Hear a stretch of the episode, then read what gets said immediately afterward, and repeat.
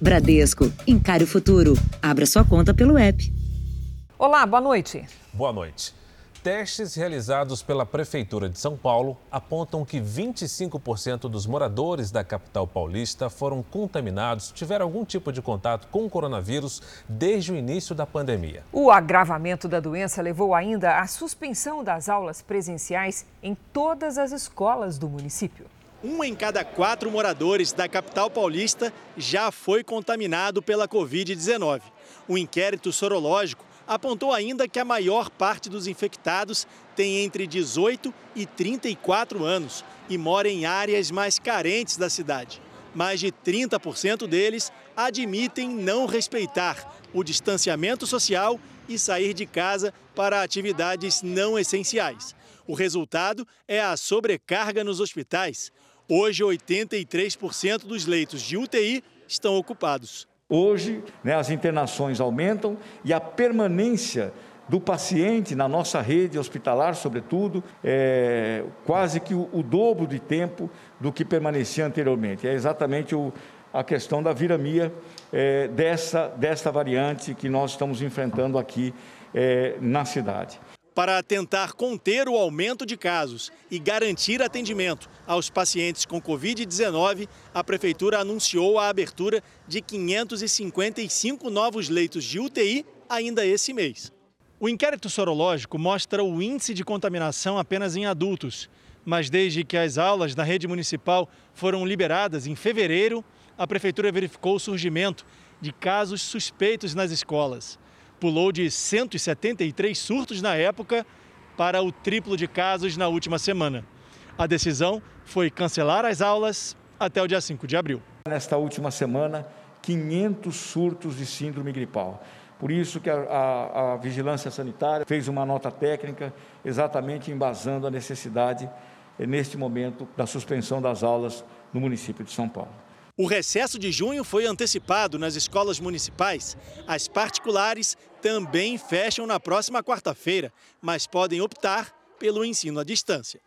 Continuamos seguindo a saúde. Quem já puder, na segunda e na terça, não enviar os filhos para a escola, melhor para evitar a circulação.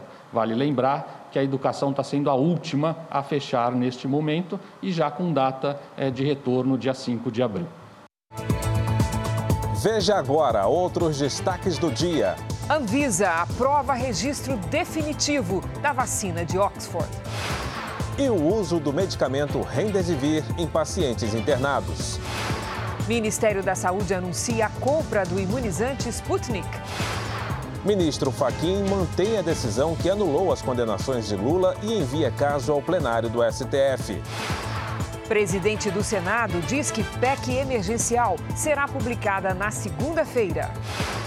Na série especial, o pedido de justiça de pais que perderam filhos em crimes não esclarecidos.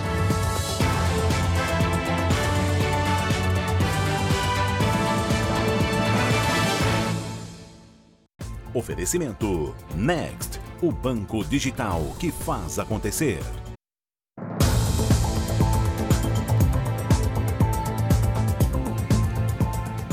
A suspensão das aulas presenciais em São Paulo foi um balde de água fria em pais e alunos. Depois de quase um ano em casa, parecia que aos poucos o ensino ia voltar às condições normais. Mas o tempo passou e a pandemia piorou. Agora restam as aulas virtuais e também muitas dúvidas sobre a qualidade do aprendizado. Quando voltaram à sala de aula, estes alunos já nem aguentavam mais de tanta saudade da escola. Eu prefiro acordar 5 da manhã para vir no presencial do que acordar 7 para ficar em casa no online. Quase um ano inteiro só de aulas online não foi fácil. Às vezes tem gente que não consegue entrar porque não tem internet ou nem tem celular. Antes do anúncio de mais uma pausa nas aulas em São Paulo, inclusive do ensino pela internet nas escolas públicas, a Elaine ainda estava se acostumando com a organização dos dias em que o Luiz Felipe e o João Pedro iam para a escola. Ela está preocupada que esse novo período das crianças em casa atrase ainda mais o aprendizado. Diz que no ano passado, com o ensino online, o resultado não foi bom. Como trabalha a madrugada toda, ela não conseguiu dar todo o apoio que gostaria. Quando eu saía tarde do trabalho, o professor às vezes me ligava dentro do ônibus para chamar ele para assistir a aula. E eu falava, professor, eu não cheguei em casa ainda. O João Pedro vai faltar essa aula. Além desse cansaço que atrapalha tanto a Elaine na hora de ajudar as crianças, a família tem outro problema. Aqui não tem computador e a única alternativa para as aulas online é o celular. E os meninos têm que se revezar para usar o aparelho. Que meu celular é para tudo, entregar currículo, fazer prova pelo online também, pelo aplicativo. E eu tinha que pedir licença para a professora, porque às vezes me ligavam para emprego para me poder atender o telefone.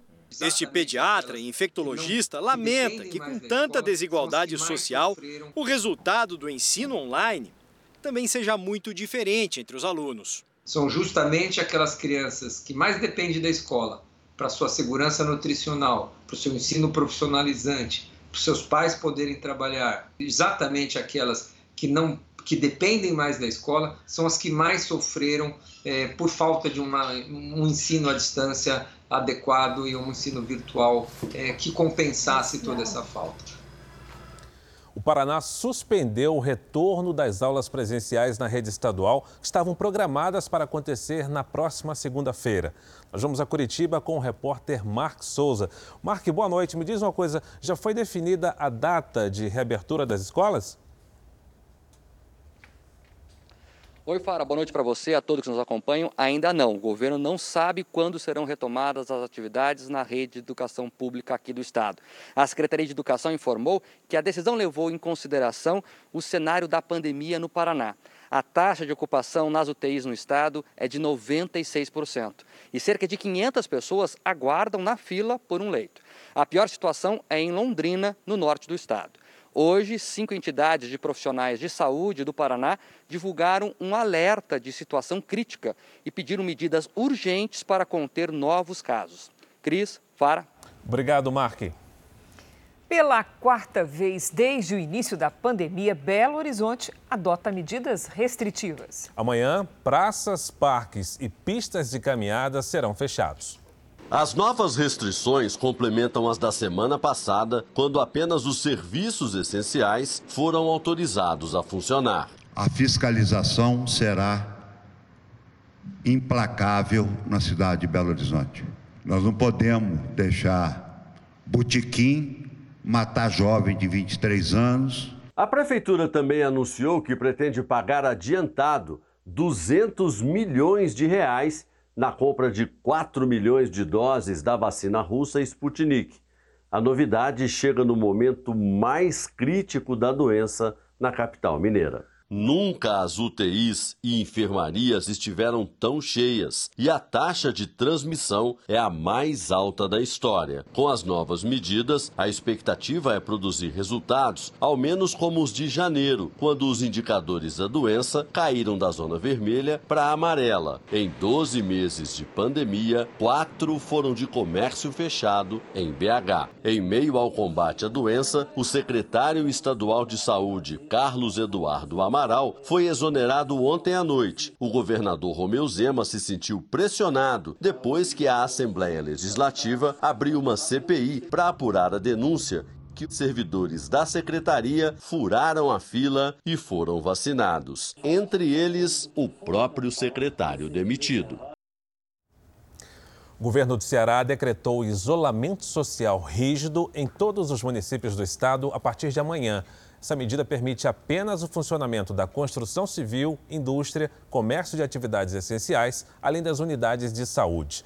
Nos últimos três dias, 478 novos casos de Covid foram confirmados e a taxa de ocupação das UTIs no estado é de 90%. O estado de São Paulo bateu um recorde novo de mortes por Covid-19. De ontem para hoje foram 521. E chamam a atenção os novos casos que têm meninos e meninas como vítimas. 63 crianças de até 9 anos morreram no estado por causa da doença. Agora o Nicolas está bem melhor e em casa. O garoto de 14 anos enfrentou uma batalha contra a Covid-19. Foram 75 dias numa UTI e 5 entubado. Eu achei que era só uma alergia que eu ia tomar um remédio e ir embora. Ele perdeu 15 quilos durante o tratamento e precisou fazer incontáveis exames. Agora toma remédios para o pulmão, coração, tireoide e pressão. A mãe conta que ele sempre jogou bola e não tinha histórico de doenças. Não imaginava ver o filho no hospital por tanto tempo. Com a pandemia, ele ficou o tempo todo em casa. Então, eu nunca imaginei que pudesse ser o coronavírus. Cuidem dos seus filhos. Cuidem, deixe dentro de casa. A pandemia já dura um ano no Brasil. A gente mudou, a rotina mudou e o vírus também. Ficam cada vez mais frequentes os casos de crianças e jovens que desenvolvem sintomas quando pegam a doença. Ontem, um menino de apenas 3 anos morreu com a doença e esperando por um leito de UTI na Central de Regulação do Estado. Bernardo José Rivera morava em Alumínio, interior paulista. Com a saúde frágil, ele não resistiu à Covid-19. Dói muito saber que ele precisou e não tinha né, uma vaga. A gente pede que todos se cuidem, se cuidem, porque não tá para brincadeira. Se antes não atingia as crianças, agora tá atingindo. Não só pelo meu filho estar tá numa fase mais debilitada, mas nós estamos vendo muitas crianças, muito, muitas famílias chorando. Do começo da pandemia até aqui, quase duas mil pessoas até 19 anos morreram com a Covid-19 ou com suspeita da doença. Os dados são do portal Transparência do Registro Civil. Lamentável, né? O aumento da Covid em crianças é o assunto do podcast JR 15 Minutos com Celso Freitas. Você pode ouvir no r7.com, Play Plus e nos aplicativos de podcast. Por mais incrível que pareça, os recordes diários de mortes por Covid-19 não são capazes de inibir as festas clandestinas. Até quem deveria proteger a população acaba dando o mau exemplo. O vice-prefeito da ilha de Itamaracá, em Pernambuco, Jorge Augusto de Albuquerque, foi detido numa festa com cerca de 40 pessoas. Os convidados estavam sem máscara e consumiam bebidas alcoólicas. Segundo a polícia, a casa pertence ao filho do prefeito da ilha. Ele disse que alugou o imóvel sem saber que seria para uma festa. Em São Paulo, a Polícia Civil encerrou uma balada. Cerca de 170 pessoas estavam no local, a maioria sem máscara.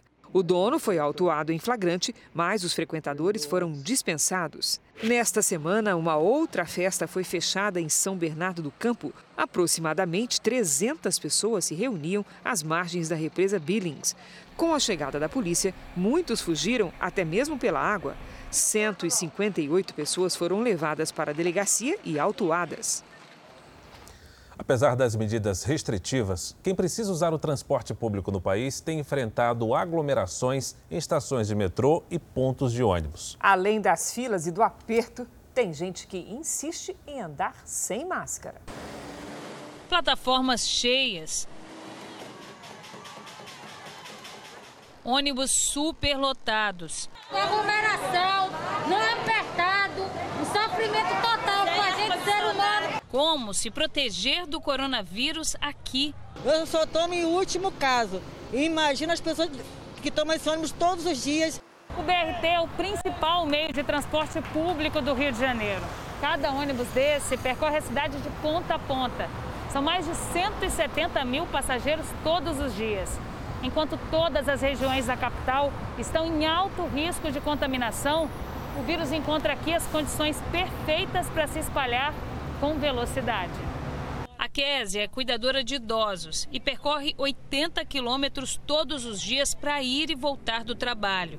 Ela fez um vídeo de uma das viagens ônibus lotado e muitos passageiros sem máscara. Eu chego no serviço, onde que tem álcool eu já vou chegando, passando, me higienizando. Quando eu chego em casa eu já vou tirando a roupa, botando para lavar. A situação ficou mais grave porque no último ano mais de 30% dos ônibus do sistema BRT quebraram e não voltaram a circular. O consórcio responsável diz que com a queda do faturamento durante a pandemia, falta dinheiro para repor os coletivos, mas afirma que reforçou a higienização. Olha lá, lotado, Covid purinho. Aqui não tá passando nem mosca. Olha lá. Se você tirar o pé, vem outra pessoa coloca em cima. Da região sudeste para o centro-oeste. Aqui em Goiânia, flagrantes feitos por usuários mostram também plataformas lotadas e ônibus cheios. Nem parece que estamos enfrentando uma pandemia. Covid está aí, todos os ônibus estão passando cheio. É, mas não deveria. O mesmo decreto da Prefeitura de Goiânia, que fechou o comércio não essencial, também mandou que as empresas de transporte coletivo só circulassem com os passageiros sentados. A medida não estava sendo cumprida e a Justiça determinou que as companhias respeitassem o limite de lotação do veículo. A decisão começou a valer hoje, mas nada mudou. Ai, que não mudou nada. Tá tudo lotado. Sem opção, o passageiro teve que encarar o ônibus lotado do mesmo jeito. É o descaso. A gente precisa trabalhar, né? A patroa não liberou e fica isso aí, ó.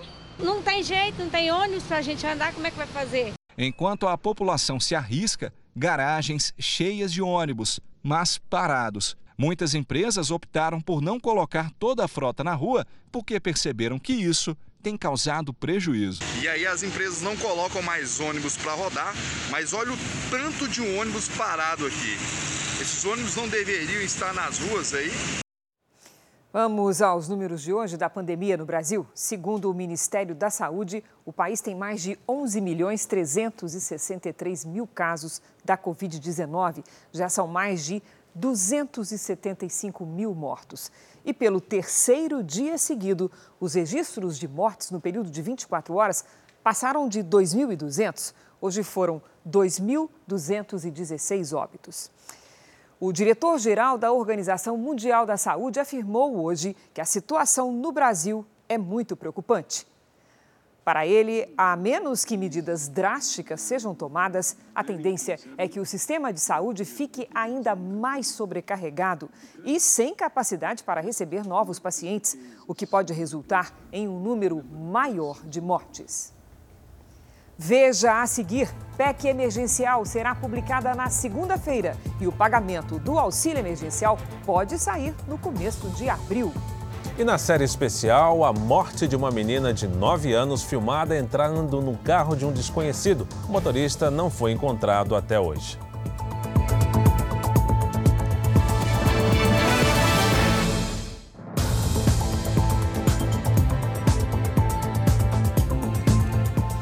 O auxílio emergencial deve começar a ser pago em abril. A previsão é beneficiar 46 milhões de pessoas. A proposta de emenda à Constituição que permite ao governo gastar 44 bilhões de reais com um novo auxílio emergencial será promulgada na próxima segunda-feira. A informação foi confirmada pelo presidente do Congresso, senador Rodrigo Pacheco. O texto foi aprovado em segundo turno ontem pela Câmara, depois de intensa negociação política. O ministro responsável pela articulação entre o governo e o Congresso, Luiz Eduardo Ramos, participou dos debates no plenário. É, passou no Senado com algumas tentativas de colocar emendas, passou sem problema. Na Câmara, como efetiva maior, a gente sempre fala, né, eu fui assessor parlamentar, três anos, me orgulho muito, ela tem uma temperatura um pouco mais elevada e nesse debate ocorrido na quarta e na quinta, é, tiveram dois destaques. Nós, em duas semanas, num tempo bastante curto, nós aprovamos uma proposta de emenda constitucional. Então, no resultado final foi muito positivo, sinalizou a responsabilidade fiscal, que eu chamo dos gatilhos, né? Para se acontecer calamidade pública, não pode ter é, aumento salarial, várias regras para que a gente tenha bem claro que vai ser respeitado o teste de gastos e o que o governo pode gastar. Isso aí, para mim, foi uma grande vitória. Depois da promulgação da PEC emergencial, o governo vai publicar uma medida provisória que libera o novo auxílio e divulgar o calendário de pagamento. Ao contrário do que se previa, o dinheiro não deve ser repassado ainda este mês, mas sim a partir de abril. Isso significa que quem está no programa Bolsa Família e recebe o benefício na próxima semana terá em março o valor normal e com reajuste só a partir de abril. O auxílio emergencial vai ser pago a 46 milhões de pessoas. Os valores vão variar de 175 reais no caso de homens que vivem sozinhos a R$ 375 no caso de mulheres que são chefes de família. A maior parte terá direito a 250 reais. O prazo de pagamento será de quatro meses. Para ter direito ao auxílio emergencial, a renda familiar não poderá ser superior a meio salário mínimo por pessoa e será limitada a três salários mínimos. Nós já Uh, depuramos, inclusive, algumas informações desde o último pagamento, que foi em dezembro do ano passado, que chegava a 55 milhões. Né? Então, com alguns filtros e alguns ajustes, nós estamos cada vez mais fazendo com que esse recurso, que é um recurso público, chegue efetivamente a esse brasileiro que mais precisa, a população vulnerável, você pode conferir outros trechos da entrevista com o ministro Luiz Eduardo Ramos na edição da meia-noite e meia do Jornal da Record e também assistir a íntegra da conversa no portal r7.com. O Ministério Público da Bolívia pediu a prisão da ex-presidente Janine Anhes. A ex-governante e seus ex-ministros são acusados de terrorismo, perturbação da ordem pública e conspiração. Segundo a investigação, os crimes foram cometidos em 2019 e influenciaram na saída de Evo Morales do poder. A imprensa local afirma que Rodrigo Guzmán, ex-ministro de Energia, já foi preso. A Organização Mundial da Saúde aprovou o uso emergencial da vacina da Johnson Johnson, a única capaz de imunizar com apenas uma dose. O diretor-geral da OMS afirmou que foram adquiridos 500 milhões de doses pelo COVAX Facility, consórcio mundial criado pela organização para distribuir vacinas. Tedros Adhanom esperam que os lotes da Johnson Johnson estejam disponíveis em julho aos países que participam da iniciativa, inclusive o Brasil. A vacina, recomendada para maiores de 18 anos, tem eficácia de 67% contra todos os casos sintomáticos e de 87% contra formas graves da variante brasileira. Veja a seguir: o Ministério da Saúde compra vacinas e a Anvisa aprova medicamento para tratar a Covid. Na série especial, jovem e influenciadora morta em um ataque de mais de 70 tiros na casa do namorado. É mais um crime sem resposta há um ano.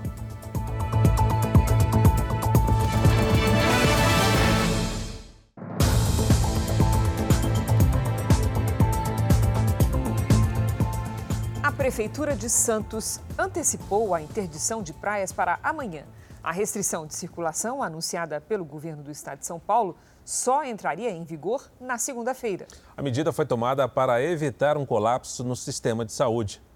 Com previsão de sol no fim de semana, o jeito foi fechar a praia mais cedo. Embora a fase emergencial comece só na segunda-feira no estado de São Paulo, hoje de manhã a Prefeitura de Santos já começou a bloquear os 8 quilômetros de praia. A partir de amanhã, o acesso à faixa de areia está proibido. Eu acho muito correta. É o momento de fazer isso, porque nós estamos passando pela pior situação dessa, dessa pandemia. Hoje, a prática de esportes individuais ainda estava liberada. Mas a Guarda Municipal seguiu dispersando quem ficava tomando sol ou se aglomerando. Se não fechar, o pessoal vem, né, à praia e, e aí fica cheia. Santos foi a primeira cidade do litoral a antecipar as restrições. Referência em atendimento de pacientes com Covid na região tem ocupação de UTI perto de 70%. A situação é extremamente grave. Nós temos aí ainda 80 leitos disponíveis, em torno de 80 leitos, que podem acabar de um dia para o outro se a gente for ver as outras cidades. A fase emergencial do governo de São Paulo prevê o fechamento de todas as praias paulistas por 15 dias, a partir da próxima segunda-feira.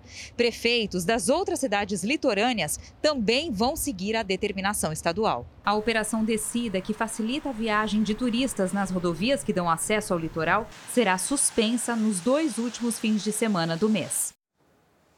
O Rio Grande do Sul tem hoje uma taxa de ocupação de leitos de UTI de 107%. Um fôlego para o estado deve vir do Exército. Faz dois dias que Gian não tem informações precisas sobre o estado de saúde do pai, seu Vitelmo, de 78 anos. Ele está internado num pronto atendimento em Porto Alegre que opera com superlotação. Gian e o tio se dividem numa vigília em frente à unidade à espera de notícias. Tem que esperar, né? Sem saber nada, se, se ele está bem, se ele não está bem. Se ele está, de repente, falaram lá também que ele está sentado em cadeira lá. Para amenizar a pressão sobre o sistema de saúde regional, o Exército começou a montar hoje um hospital de campanha na capital gaúcha. A estrutura é a mesma que estava sendo usada em Manaus. Os equipamentos hospitalares, como respiradores, chegam a partir de amanhã. Independente se civil, se militar, a gente tem que unir forças porque é uma guerra de todos nós. O Estado anunciou hoje a aquisição de equipamentos para hospitais do interior. Com isso, nos próximos dias vão ser abertas 183 novas vagas de UTI. Já o hospital de campanha vai contar com 20 leitos, sendo quatro de UTI. A expectativa é começar a receber pacientes por aqui já a partir de segunda-feira. A ideia é, é, que a emergência fique menos sobrecarregada, que possa atender realmente as urgências lá. O Ministério da Saúde fechou hoje o contrato para a compra da vacina russa Sputnik. As primeiras doses começam a chegar em abril. Hoje também a Anvisa aprovou o primeiro medicamento contra a Covid-19 e liberou o uso definitivo do imunizante do laboratório AstraZeneca. Com a aprovação, a vacina da AstraZeneca poderá ser comprada não só pelo governo federal, mas também por clínicas particulares. Os imunizantes podem ser aplicados em toda a população, independentemente da idade. Até agora, com o registro emergencial, a vacina só podia ser distribuída pelo SUS e aplicada em grupos de risco. O Ministério da Saúde comprou hoje 10 milhões de doses da Sputnik V, a vacina produzida pela Rússia. Segundo o governo brasileiro, as vacinas estarão disponíveis até junho. A fabricante diz que pretende produzir o imunizante no Brasil, mas ainda precisa entregar os documentos que ficaram pendentes quando pediu a autorização para o uso emergencial à Anvisa em janeiro. Segundo o Ministério da Saúde, já há acordos fechados com cinco laboratórios para comprar 424 milhões de doses e outros 168 milhões de doses estão em negociação com a Pfizer, Johnson Johnson e Moderna. Até agora, 11 milhões e meio de pessoas foram vacinadas. Hoje, a Anvisa anunciou também a aprovação do primeiro remédio para o tratamento da Covid. O Remdesivir é um antiviral que impede a multiplicação do vírus no corpo do paciente. O medicamento só pode ser utilizado em hospitais, não está à venda em farmácias e não é indicado para todos os tipos de infecção por coronavírus. Em novembro, a Organização Mundial da Saúde disse que não recomendava o uso do Remdesivir porque o remédio não evitou mortes nem impediu que a doença se agravasse. O estudo da OMS ele avaliou mais é, realmente a ocorrência de, de mortalidade, focou mais na parte de é, preveniu é, mortes o medicamento e o estudo que a gente avaliou, que a gente considerou válido, ele focou mais na parte de verificar se houve uma redução no tempo de hospitalização desses pacientes. E a gente verificou que realmente houve uma redução no tempo de hospitalização.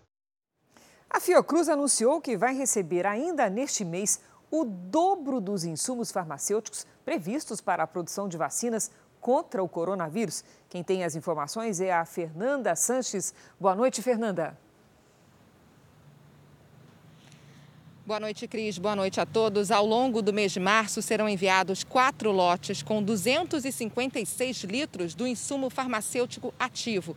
Inicialmente, no cronograma estava previsto apenas o envio de dois lotes, mas a farmacêutica AstraZeneca surpreendeu as autoridades brasileiras ao informar que já na próxima remessa vai enviar os lotes extras. Isso vai possibilitar a fabricação de cerca de 30 milhões de doses da vacina de Oxford.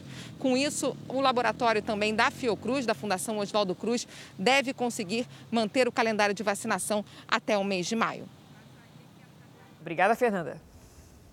Os governadores do Nordeste também anunciaram a compra de um lote da vacina russa Sputnik para ajudar a combater a Covid. Estados como a Bahia têm longa fila de espera por UTIs.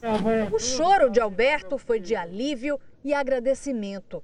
Entubada há uma semana, a mãe dele tinha acabado de conseguir a transferência de uma unidade de pronto atendimento em Lauro de Freitas para uma UTI num hospital de campanha em Salvador. Em Natal, a mãe desta mulher não teve a mesma sorte e segue em busca de uma vaga. Está em total desespero porque eu não sei se minha mãe vai sair viva daqui. O consórcio Nordeste, que reúne os nove estados da região, fez encontro virtual para acertar a compra de 39 milhões de doses da Sputnik. Segundo a presidência do grupo, as vacinas vão ser destinadas ao Plano Nacional de Imunização, que deve fazer a distribuição para o resto do país. Além dessa compra, a Bahia anunciou a aquisição de 9,7 milhões de doses. O primeiro lote deve chegar em abril e as vacinas vão poder ser aplicadas na população imediatamente. A Bahia tem hoje 513 pessoas à espera de uma vaga de UTI. Na capital, as medidas restritivas tiveram que ser ampliadas por conta da perspectiva de colapso na saúde. Barreiras foram instaladas em seis pontos da orla para evitar aglomerações. Em meio ao agravamento da pandemia, comerciantes resolveram fazer protesto. O Jornal da Record mostra agora como, anda, como está o andamento da vacinação em todo o país. Mais de 9 milhões 454 mil pessoas receberam a vacina contra o coronavírus no Brasil. 4,46% da população. E mais de 3 milhões 427 mil brasileiros tomaram a segunda dose. O Amazonas é o estado que tem a maior taxa de vacinação, olha só, 7,82%. Isso significa mais de 329 mil moradores. No Paraná, mais de 450 mil pessoas foram imunizadas, ou quase 4% da população. No Rio de Janeiro, 734.700 moradores tomaram a primeira dose, ou seja, 4,23%. Só que hoje a vacinação foi interrompida mais uma vez. Agora são os idosos com 75 anos que terão que esperar mais tempo. Em São Paulo, já vacinou mais 2 milhões 719 mil moradores, o que significa 5,87%. No portal r7.com, você pode acompanhar a situação de todos os estados no nosso mapa interativo.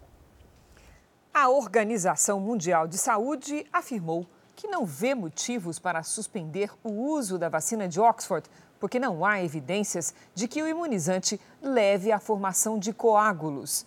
Alguns países europeus interromperam temporariamente a utilização após suspeitas de trombose em pessoas que tomaram as doses. A porta-voz da OMS, Margaret Harris, recomendou o uso do imunizante para combater a Covid-19 já que não há indícios que mostrem relação entre os casos de trombose e a vacina da AstraZeneca em parceria com a Universidade de Oxford. Mesmo assim, um comitê da organização analisa os casos. Foram 22 notificações até o dia 9 de março, entre os mais de 3 milhões de vacinados. A Agência de Medicamentos da Europa e o governo do Reino Unido também reafirmaram que a dose é segura. Ao contrário de muitos países do continente, Portugal continua a utilizar a vacina de Oxford e essa semana ampliou a utilização para pessoas acima dos 65 anos. O país que registrou a maior taxa de contágio do mundo no final de janeiro tem queda no número de casos e mortes há cerca de um mês. Resultado, segundo especialistas, não só da campanha de vacinação, mas de um duro confinamento que começa a ser aliviado na próxima segunda-feira. Na Alemanha e na França, a campanha com a vacina de Oxford também continua, mas lá os governos avaliam novas medidas de bloqueios. Um delegado foi preso no Rio de Janeiro suspeito de cometer o crime de pirataria. A polícia cumpriu mandados de busca e apreensão na casa e numa confecção. Segundo as investigações, o delegado Marcelo Machado teria montado a empresa para produzir roupas com imagens de personagens do cinema e dos quadrinhos. A atividade ilegal foi realizada, inclusive, enquanto Marcelo Machado era da Corregedoria da Polícia Civil e investigava o combate à pirataria. O Conselho de Ética da Câmara dos Deputados decidiu continuar com o processo que pode levar à cassação do mandato do deputado Daniel Silveira, do PSL do Rio de Janeiro. O deputado está preso por ter feito um vídeo com apologia ao AI-5 e ofensas a ministros do Supremo Tribunal Federal. Daniel Silveira terá 10 dias para apresentar a defesa por escrito. O ministro Edson Fachin do Supremo manteve a decisão que anulou as condenações do ex-presidente Lula e enviou o caso ao plenário do STF. A Procuradoria-Geral da República recorreu da decisão monocrática do ministro Fachin. O recurso foi elaborado pela subprocuradora-geral da República, Lindora Maria Araújo. No documento, ela afirma que todas as ações penais contra o ex-presidente Lula devem permanecer em Curitiba. A subprocuradora argumenta que, no caso da ação penal sobre o triplex do Guarujá, a competência da 13ª Vara de Curitiba é certa, diante dos critérios definidos pelo próprio Supremo Tribunal Federal, com a imputação de crimes praticados no âmbito do esquema criminoso que vitimou a Petrobras. O contrato da empresa com uma das principais fornecedoras, a construtora OAS, gerou vantagem indevida, que, entre outros, foi direcionada a Lula, à época presidente da República, e apontado como responsável pela manutenção do esquema criminoso. Para a PGR, as imputações feitas em todas as ações penais informam que o ex-presidente teve responsabilidade criminal direta pelo esquema na Petrobras. A subprocuradora Lindor Araújo relatou que mais de 3 milhões e 700 mil reais foram destinados a Lula por meio do apartamento triplex do condomínio Solares e um milhão de reais nas melhorias no sítio de Atibaia, além das doações e a compra do terreno para a sede do Instituto Lula. O ministro Edson Fachin já analisou o recurso e enviou para a decisão do plenário do Supremo Tribunal Federal, que vai dar a palavra final sobre o pedido da Procuradoria-Geral da República. Agora, cabe ao presidente da corte, o ministro Luiz Fux, definir a data para o julgamento. A PGR pede que os ministros anulem a decisão de Fachin e considerem a vara de Curitiba adequada para julgar as ações contra Lula.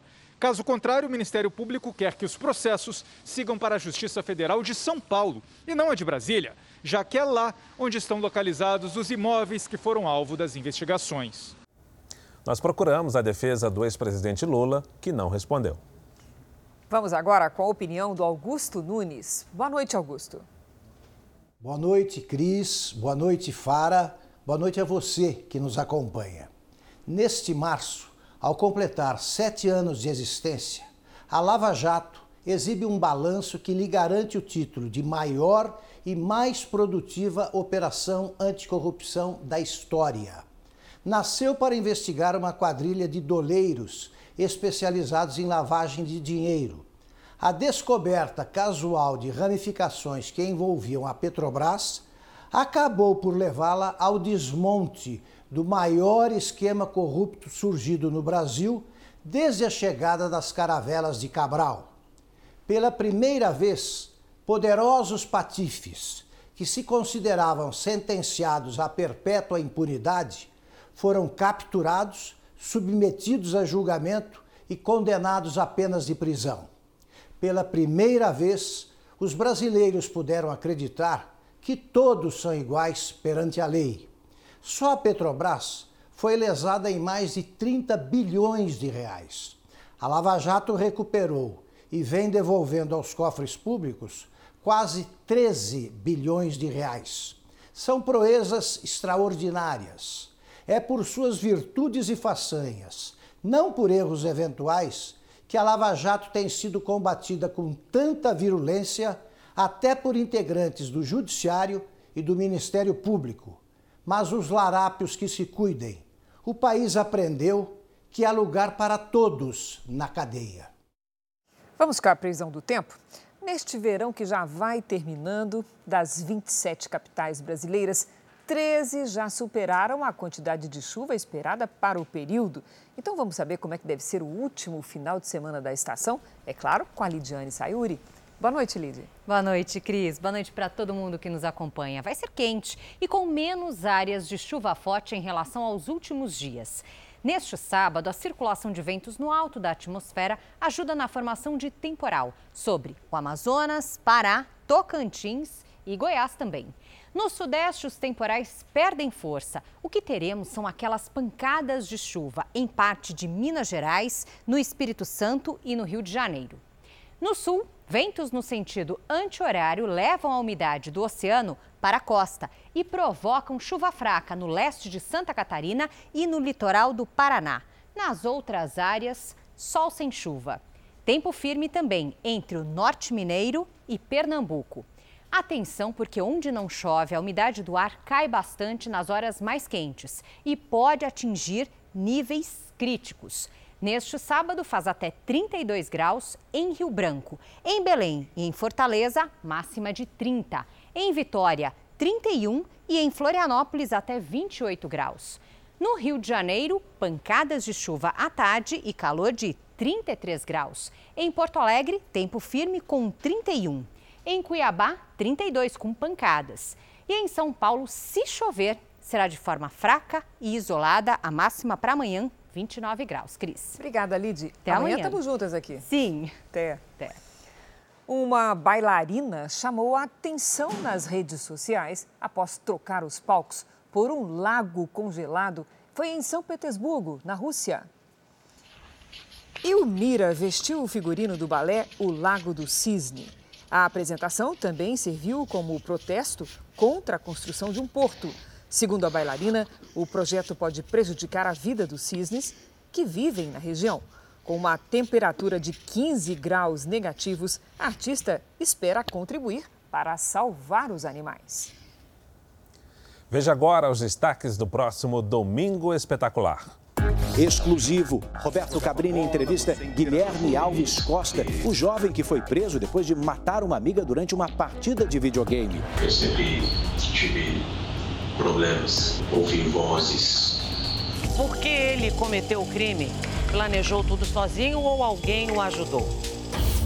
Ele sobreviveu ao acidente com o avião da Chapecoense e agora saiu vivo de outra tragédia que matou mais de 20 pessoas. Você vai conhecer o boliviano que conseguiu escapar da morte duas vezes. Tem também a história de outro sobrevivente, o piloto brasileiro que passou 36 dias perdido na Amazônia. Agora, ele tenta reencontrar o avião que ficou no meio da mata. Duas histórias de superação. Ela foi descoberta na fila da cesta básica, caiu nas graças dos famosos e agora quer desfilar no exterior.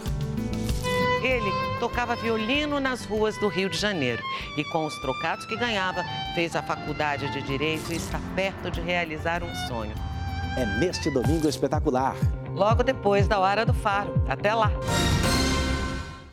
O ministro da Cultura, Turismo e Ambiente de Angola disse à TV estatal do país que os religiosos brasileiros são os responsáveis pelos conflitos que envolvem a Igreja Universal no país. Além da declaração considerada como xenofobia, ele afirmou que o governo angolano decidiu que os invasores que tomaram os templos da Universal, realizando saques e atos violentos, devem ser considerados os representantes oficiais da instituição. Uma crise que se arrasta há mais de um ano com invasões de templos, violência. Acabo de ser agredido por ex-pastores. E a ocupação até mesmo de residências de religiosos brasileiros. Atos cometidos por um grupo de dissidentes auto-intitulado Comissão de Reforma, composto por ex-integrantes da Igreja Universal expulsos sob denúncias de atos imorais e ilegais. Aqui ninguém mais entra. Homens que forjaram documentos, promoveram assembleias falsas e agora são reconhecidos pelo governo de Angola como representantes oficiais da Igreja Universal no país. A Igreja Universal eh, realizou uma assembleia e o resultado dessa Assembleia foi informado ao INAR, o Instituto Nacional dos Assuntos Religiosos, eh, e essa nova direção eh, é o, o, o novo interlocutor com o Estado angolano. A advogada da Universal reforça que a Assembleia realizada pelos dissidentes é ilegal. Não pode ser é, reconhecido como válida essa eleição que elegeu é, esse novo presidente né, da Igreja Universal. O, o governo dizia que iria aguardar o judiciário se pronunciar. O judiciário até agora não se pronunciou, é, não houve nenhuma decisão ainda, até mesmo pela inércia, pela morosidade da justiça. Durante um evento organizado para supostamente buscar diálogo entre as igrejas, o ministro da Cultura, Jomo Fortunato, fez outra declaração preocupante. Ele culpou os religiosos de outros países pelas disputas, que, entre outros motivos, seriam provocadas por interferências de líderes estrangeiros nas comunidades implantadas em Angola. Dezenas de protestos contra o grupo invasor têm sido realizados no país. Especialistas em direito internacional alertam que o ministro da Cultura angolano cometeu um ato de xenofobia ao culpar os líderes estrangeiros pelos conflitos religiosos no país. Eles afirmam também que essa perseguição religiosa fere diversos tratados internacionais de direitos humanos, ratificados inclusive por Angola. Olha, a declaração do ministro da Cultura de Angola é intolerável, é inaceitável. Falar que líderes religiosos estão lá no país dele, vindos do estrangeiro, criando situações que, olha, que são ilícitas, isso sem dúvida alguma caracteriza uma xenofobia. Vindo uma declaração de um ministro de Estado, essa denúncia tem um peso muito mais forte. Manifestações de xenofobia, especialmente contra brasileiros e religiosos, têm se multiplicado nas redes sociais. Essa publicação diz: da mesma forma que enxotamos os portugueses, também será com os brasileiros. Nessa outra, mais um ataque xenofóbico. Não queremos brasileiro aqui. Vão embora, seus devoradores. Xenofobia é um ato ilícito, é um ato contra uma determinação internacional. Sim sendo, monitoramento, fiscalização pode haver, e vem um organismo internacional como é a ONU, e dentro da ONU tem uma, tem uma entidade especializada dentro da ONU para fazer essa, essa fiscalização. Desde 1992, em Angola, a Igreja Universal está à frente de diversas ações humanitárias e de responsabilidade social. No mês passado, voluntários fizeram um mutirão para retirar toneladas de lixo diante da crise pública de saneamento. Na área da saúde e combate à pandemia, foram doados litros de álcool em gel para vários hospitais. Familiares de pacientes impedidos de entrar nos centros de saúde por causa da Covid também receberam alimentos. Ao longo de décadas de serviços sociais, a Universal organiza ações de destaque como apoio a presidiários e familiares, trabalhos de incentivo à educação, campanhas para a doação de sangue e principalmente a distribuição de água e alimentos para atender milhares de adultos, jovens e crianças nas mais diversas comunidades carentes. Agora, na nossa série especial, você vai ver histórias de impunidade que deixam indignadas duas famílias no Rio Grande do Sul. A morte de uma menina de 9 anos que entrou no carro de um desconhecido. E a de uma jovem que foi vítima de um crime em que o alvo era o namorado.